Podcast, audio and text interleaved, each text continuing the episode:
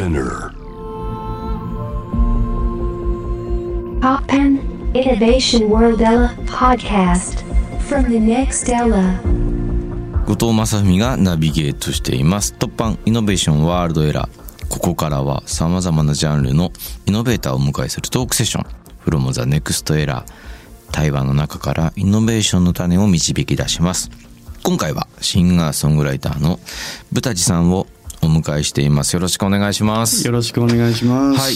というわけでね、ブタシさんはですね、まあ、私がね、主催させていただいております、アップルビネガーミュージックアワード2022大賞を受賞されました。おめでとうございます。どうもありがとうございます。いやいや本当に素晴らしいアルバムで、最終的にね、あのその選考委員の皆さん、はい。ね、ブタシさんを推して、このア。ルバムが大賞を受賞しましたけれども、ライトタイム。はい。2021年10月のリリースということでいやでも本当にいいっすねあどうもありがとうございます。本当にあ。本当に嬉しいです。なんか僕あれですね聞いてて、はい懐かしい気持ちにもなるんですよね、うんうん、わかります。うんでも「フリーミーのイントロとかでなんかね渡辺美里っぽいフレーズ出てきてそうですね。マイレボリューションな感じですよねレボリュー。ションな感じが出てきて なんかねそういうのとかもねすごいなんかグッときましたね、うんうんうんいやいいなとか思ってそうなんですあだから聞いてると僕ねあと「I'm Here」のはい。フォンセクションがバーって冒頭で入ってくる時に何回もこうはって顔が上がっちゃいますね。例えば作業しながらい。三田さんのこのライトタイム聞いてたりとか、まあ、本読みながら聞くとか、まあ、原稿を書きながら聞くとかしてる時にもうもう冒頭からずっといいんですけど「I'm here」の。はい。パーパーパーパラパーって入ってきた時にパーって顔が上がっちゃうんですよね。なんかパブローの犬みたいにないいみたいな。そうそうそう。なんか。包容力があるというか、はい。っていう言葉をね、まあ、使ったりとかうん。他の審査員の方もしてましたけど、はい。なんかすごい日常に寄り添う無理なく寄り添う感じがあって、でなんか僕聞きながら何を話そうか考えてたんですけど、はい。日常のこととかを歌うとある種なんていうんですかね使ってる言葉遣いがうんうんうん。クリシェばっかりになっちゃったりとかあ、そうですよね。うん、なんか生活の中からとか時代とかから浮き上がりすぎちゃって誰の歌でも良くなっちゃってないみたいな歌詞ってはいなんか陥りがちなんですよね自分で書いたりとかもしてもねでもしっかり街があって時代があって人があってその感じがすごく好きだなと思いました。うん、ありがとうございます。うん。なんか歌が僕が普段暮らしているこうとか見たりしている街の風景とかからも一切切り離されてなく、この時代の同じ場所って言ったらあれなんですけどにちゃんとある歌なんだと思って聴けるっていうか、うんうん。そうそう。そこが僕はすごいいいなと思いました。なるほど、なうるほど。ん、すいません僕の感想を一方的に伝えまして。嬉しいです。うん作品の制作過程、はい。ブタチさんってまずはデモから作るんですか？自分のデモを結構構築させちゃいましたね作り上げてなるほど今回の「RIGHT TIME」の曲で言ったら、うん全てもうデモの段階で作り込んでうんうんうん皆さんにお渡ししているっていう感じかな。あ一曲だけあの「You Never Know」っていう STUTSさんと共作した曲は、はい。えー、と共作というのが前提にあったんで、うん僕の弾き語りのデモを STUTSさんにお送りして、コード譜をお送りして STUTSさんに、えービートを打ち込んでもらったっていうまあその1曲だけですかね。なるほどね。ゼロから作り上げていったのは。割とじゃあ butajiさんが設計図をしっかり弾いたものに対して、はい。いろんな人と作業しながらっていうことなんですね。ね。広げていくというね。ね。そうなんだ。どの程度の距離かって人それぞれだと思う作品の仕上げ方って、うんうん僕とか本当にその今舞台さんがスタッフさんにと一緒に共作したっていうやり方に近いのがあって、はいはい自分で構築するというよりは、かなりざっくりとしたものからこう早めに仲間とシェアしようみたいあな。やり方が多くてだから人の作り方ってそれぞれなんでちょっと興味があってそうですよね。割と。不思議だなでもそうやって聞いたらなんでかっていうと前半と後半で結構印象が変わっていくっていうか、はいだんだんバンドタッチになってるというか、まあ、特にね前半2曲目とか「フリーミー」とかは打ち込みだったりするからはい。バンドでやった「友人へ」はい。って曲とかと比べたら、まあ、タッチが随分違うわけなんですけどねその振れ幅が割と最初からデザインされてるっていうのはそうなんですよ。すごいですね。どちらもあの打ち込みで僕がビートを作って、うんでその打ち込みの素材をこうトラックメーカーの方にお渡しお渡しするかんバンドにお渡しするかっていう違いだったかもしれないですね。うーんいやそれ興味深いそれでこれだけ振れ幅が出るっていうのは面白いですねそうですねその振れ幅っていうのはこう意図的に作り出したかったんですよねあ。今回そこがテーマだったんですか？そうなんですそうあなんです。そういう意味ではそれが実現してますねやっぱりねそうですね。音楽聴いたらサポートしてくれた方がねあのいろいろと工夫してくださって。うん。レコーディングとかどうでした？ジモー・ルークなさんなんかともね一緒にあそうですね。レコーディングされてましたよね。ジムさんと実はお会いはしてないんですけども、うん。あの石橋英子さんのご紹介で、ジムさんがミックスをしてくれることになったんですけれども英子さんとあのレコーディングで2曲ほど参加していただきましたけれども、はい。こう僕にとってもバンドで、まあ、デモはありますけれども、うん。リハもなくこうレコーディングスタジオに入って、はい。そこで構築していくっていう作業は初めてだったんで、うんうんとても勉強になったっていうか あの難しさもありましたけれどもでもいろんな提案をさすがあの皆さんさしてくださるんでいろんな提案をなのでやりやすかったっていうところもありましたね。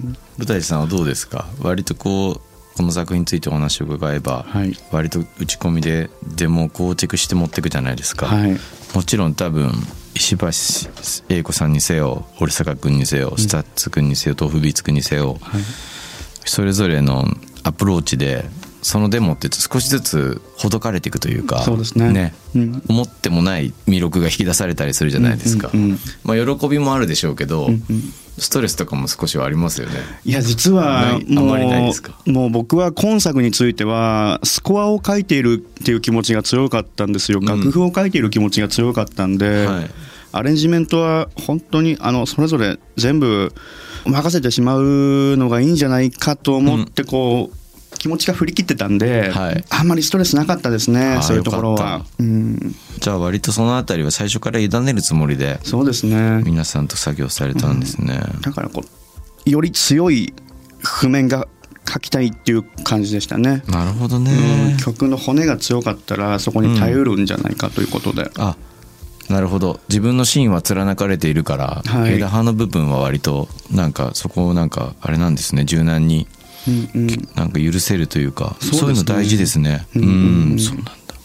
あと僕聞いてみたいのは、はい。まあ、歌詞について、まあ、音楽の話って、まあ、そういうの難しいですけど言葉について。割とみんななんかあの選考会で歌詞をやっぱり褒めてる方が多かったんですけどなんか歌詞を書くときに気をつけているっていうわけじゃないですけど自分の中である種、ここだけは守ってるみたいな。なんですよね。やっぱりじ、自分に嘘はないっていうことは一つのルールとしてはあるとは思いますね。曲とか聴いてるとまあでもその感じがすごくありましたね、はい。なんかちゃんとリアルな実感を歌にしてるんじゃないかなっていうか、まあでもその言葉をだなんで思うかって言ったら1曲目のコーリングでまあそういうふうに歌い出されるからなんですけど。なるほど。うん、あこのアルバムは多分こうあこの実私たちの暮らしとか生活とか本当日常の中で起こってることに今からタッチしてくるんだみたいな、うんうんうん。なるというかねそういう気持ちで聞きましたけど、はい。うーん。例えば今自分がこの時代に生きて音楽を作りはい。言葉を綴っているっていうことに対する意識ってそれはも強いですかう強いでですね。やっぱそうなんだな。はい。僕はそこが素敵だなと思いましたやっぱり。はい。うん、まあ、音楽ってともすればはい。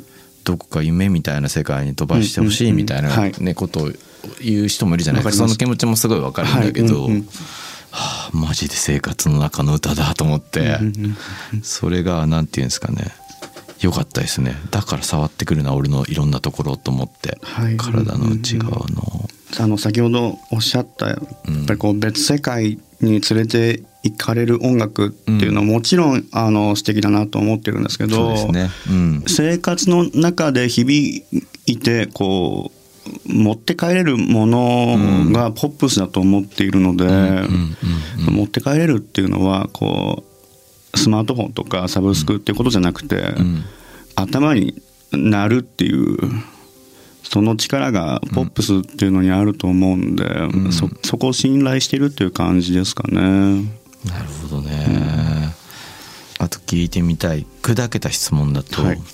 で歌詞ははい。いつどんな場所で書くことが多いですか？えっと本当にいろいろ試したんですけれども、まあでも本当実はもう iPhone ですね。メモでメモで書いてますね。隙間時間とかで書いてますね。ああなるほど。意外とじゃあ場所は特に限定されてないんですね。そうですね。ここじゃないと書けないみたいなのはないみたいな。それはないですね。強いて言うなら周りに人がいる方が書ける。ああそうなんです。それ面白いですね。かもしれない。もう書かなきゃっていう感じがこう 出てくるんで周りに人がいると。一人の空間に閉じこもって書くというタイプ感じではないんですね。コンセプトがはっきりするまでは、うん。だから書き始める前の段階ですね、うんあのストーリーを構築できるまでは悩むすごく悩むんですけど、その筋書きができてしまえば、うん。うん言葉は案外スムーズに出てくるかもしれないですね。なるほどね。僕なんか全くそういう書き方できないですよね。あそうなんですか、もう歌詞時間を作んないと。あそうなんですね、はい。歌詞を書く時間。じ基本自分の部屋で書きますね。あそうですか。自分のまあなんていうんだ家のこう仕事部屋。はい。音楽の仕事じゃなくて書き物の仕事。音楽の仕事はまあスタジオでやるんではい。本棚のある普通の自分の書斎って言ったらまあその言葉がちょっと気取ってますけどそこじゃないと書けないみたいな。なるほどなるほど。街中で書くのすごいなって思いますね。やっぱみんな違うんだな。結構違いますね。やっぱり。でも一人で作る気持ちもすごくわかります。うん。集中できますからね。そうですね、うんうんうん。だから割となんですかね。僕の場合書き言葉の方にはい。偏りがちなんですよね。なんかね。あなるほどなるほど。詩になってっちゃうみたいな。なるほどなるほどなるほそうそう。だそうすごいなと思ってこれ聞いてて、うんうん歌だなと思って。どなるほど。うん。いやーすごいと思いましたね。うんとてもすごい好きなアルバムです。ありがとうございます、それではアルバムね。そうだ今ここに手元に LP があるんですけど、い、ただいて今ね。この中のこう投げ込み歌詞カードの裏に小説がそうなんです。はい。滝口裕二郎さんの「タッチ」というね。これなんかライトタイムを滝口さんが聞いてはい。書き下ろしてくれくださったんですか？そうなんです。うんこうフィジカルを買っていただく買ってくれる人に対して、付加価値がどういうものがつけれるだろうって考えた時に、二次創作的なものというかね、それを読むことによって理解が深まるようなうん。作品がついていれば面白いのじゃないかなと思って竹口さんにお願いしたっていう次第でしたね。これはでも嬉しいですね。あの内容も素晴らしかったうです、ん。もちろんまだ読んでないですけど、もう読むの楽しみです、はいこのレコードも発売中ということで、えっと4月の28なんですでに発売していますね,、はい、そうですね。はい皆さんぜひぜひサブスクだけではなく、はい。ね CD レコードやっぱね手にしていただけると。ジャケットもすごい素敵だし。はい。はい、じゃあ僕一曲紹介していいですか？お願いします。アルバム「ライトタイム」からもう先ほどからずっと言ってましたけどみんなもハッと顔を上げるんじゃないでしょうかね。聴いてください、えー、 butajiさんで「I'm Here」 featuring STUTS 後藤正文がナビゲートしています。 TOPPA INNOVATION WORLD ERA。今回はシンガーソングライターの butajiさんをお迎えしています。はいよろしくお願いします。よろしくお願いします。よろしくお願いします。後半はですね、 butajiさんの今後の活動のビジョンとともに、 butajiさんが今活躍されているステージの扉を開けた。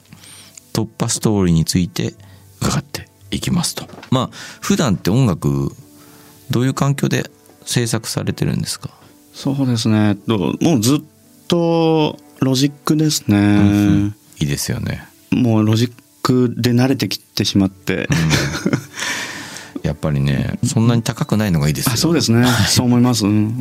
僕はな何年か前にはい。 Cubaseからはい。 Pro Toolsに移したんですけどもういやねプロツールスはえぐってくるなっていうねそうですよね財布をえぐってくるんですよね。年間いくらかのまあお布施こた数万円のはい。お布施を払っています。そうですよね。まあ、あとハードとかが高いんで、はい。うん。なかなかね大変でしたけど、ロジック3万円とか多分2万円ぐらいなのかなその間ぐらいの価格だと思うんで、うんうんうん。そうなんですね、それでまあ割と自宅でデモを作られる感じなんですね。そうですね。はい。うん、デジタルオーディオワークステーションは何でもいい時代になってきましたよね。もはやね。そうでしょうね、うん。 Pro Toolsのもう良さとかあれですもんね。スタジオで録音してテイクの管理ができるぐらいなんで。なるほどなるほど。それにこのお金払ってんのかとかね。ちょっと思っちゃいますけどね。みみんなが使ってるっていうのもありますよね。いやそれ、うん。あんたスタジオとのリレーションでしかないみたいな、うんそうそうそうう。んプラグイン的にあの Cubaseで使ってる VST シリーズとかの方があいろんな機能があったりとかしてこっちの方が面白いエフェクトあるんだろうなとか思ってねなるほどしますけれども。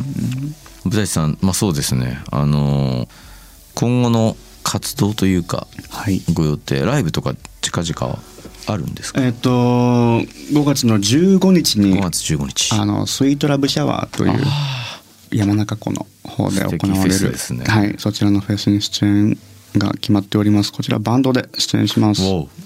まだ舞台さんのライブお目にかかったことがなくて。はい、ぜひ一度どこかで拝見させていただきたいんですけれども、ぜひいらしてください、はい。いやいや。嬉しいです。バンドはどういう編成に組まれてるんですか、えっとドラムベースギターキーボード僕という感じです。5人の編成ですね。なるほど。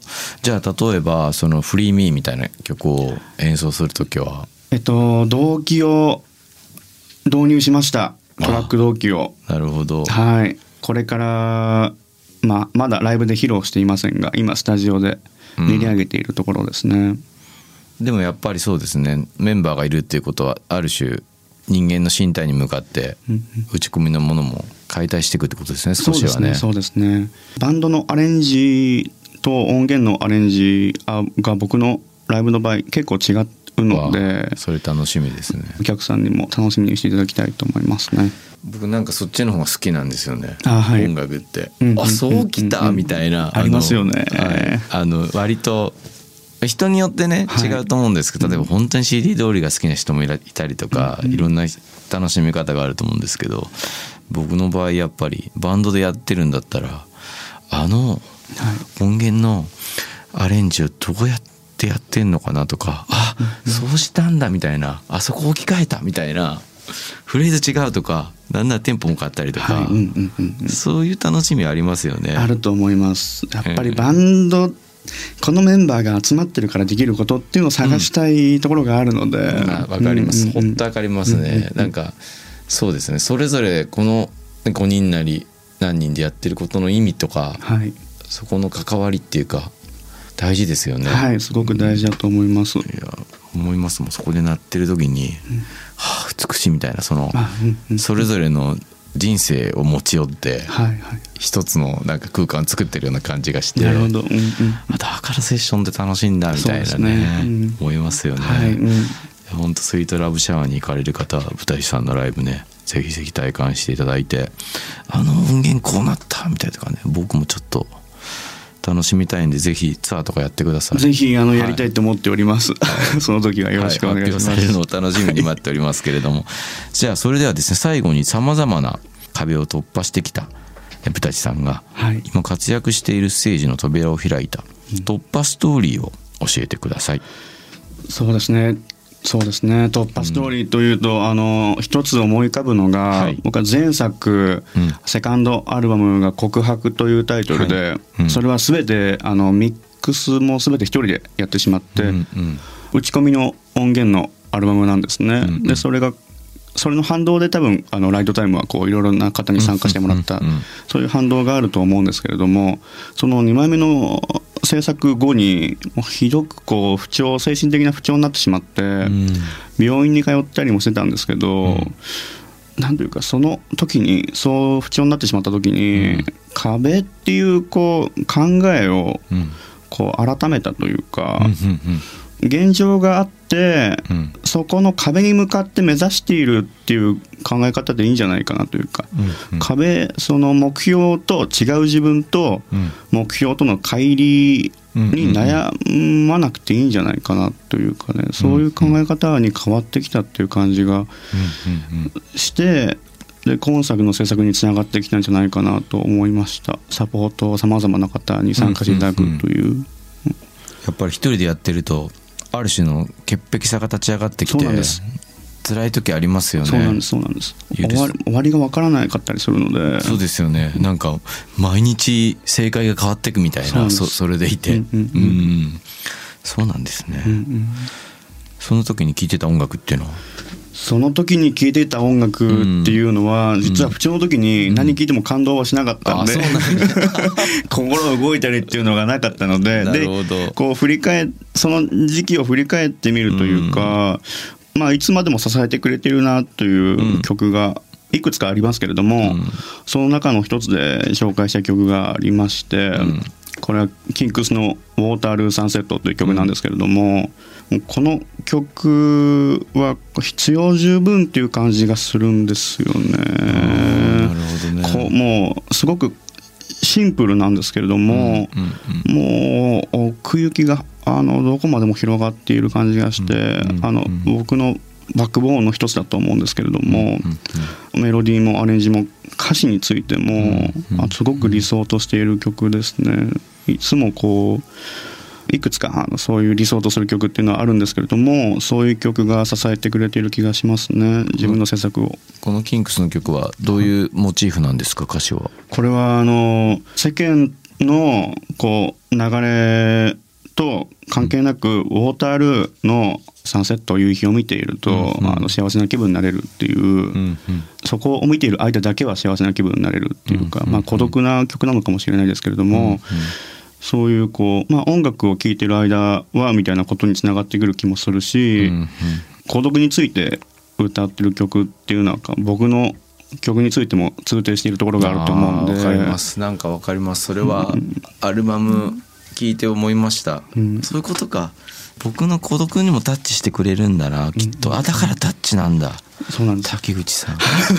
あそうか。俺全然今何にも考えずに言ったけど。で竹口さんの意図は僕は竹口さんからお聞きしていないんですけれども、うん。多分そういう意味なのかなと思いました。そうなんです。すごい触ってくれる感覚があったんですよね、はい。自分の心の中のいろんなとこ。あそれってやっぱ悲しみとかだけじゃなくて孤独みたいな。うん。私が私であることみたいなところにも触ってくれるのだってことなんだなきっと。で今そのお話伺いながら思いました、はい、ありがとうございます。はい。というわけで今日はですね「from the next era」えシンガーソングライタープタチさんをお迎えしました。じゃあ曲紹介最後に1曲お願いします。はい、ではキンクスでウォータールーサンセットありがとうございました。ありがとうございました。